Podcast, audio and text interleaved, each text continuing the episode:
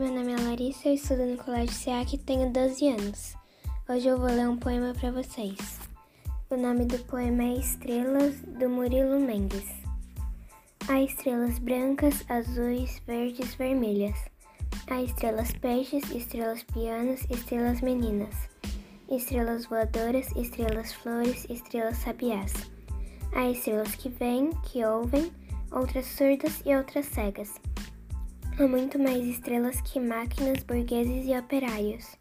Quase que só há estrelas. É isso, tchau!